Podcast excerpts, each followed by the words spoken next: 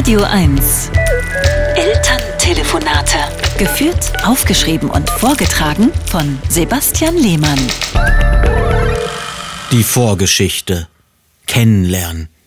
Wie lernten sich meine Eltern eigentlich kennen?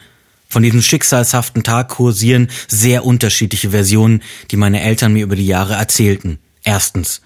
Meine Mutter verwählte sich und bekam meinen Vater ans Telefon. Sie fanden sich sofort sympathisch und verabredeten sich zu einem persönlichen Treffen.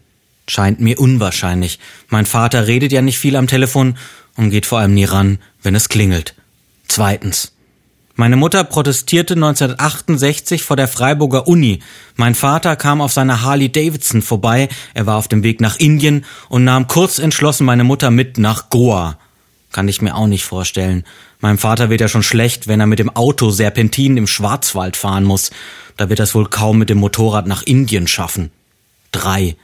Mein Vater und sein Bruder Heiner versuchten an Weihnachten illegal einen Tannenbaum im Wald zu fällen. Leider sägte mein Vater Heiner mit der Kettensäge in den linken Unterschenkel. In der Klinik trafen sie meine Mutter, die damals als Krankenschwester arbeitete. Eigentlich habe ich nur deinen Vater verarztet. Er kann ja kein Blut sehen und ist in meine Arme in Ohnmacht gefallen. Das Bein von Heiner konnte man zum Glück wieder annähen, sagt mein Vater. Manchmal werde ich den Verdacht nicht los, dass sich meine Eltern selbst gar nicht mehr erinnern können, wann und wo sie sich zum ersten Mal trafen. Aber für mich persönlich ist ja nur wichtig, sie haben sich getroffen. Der Rest ist Geschichte.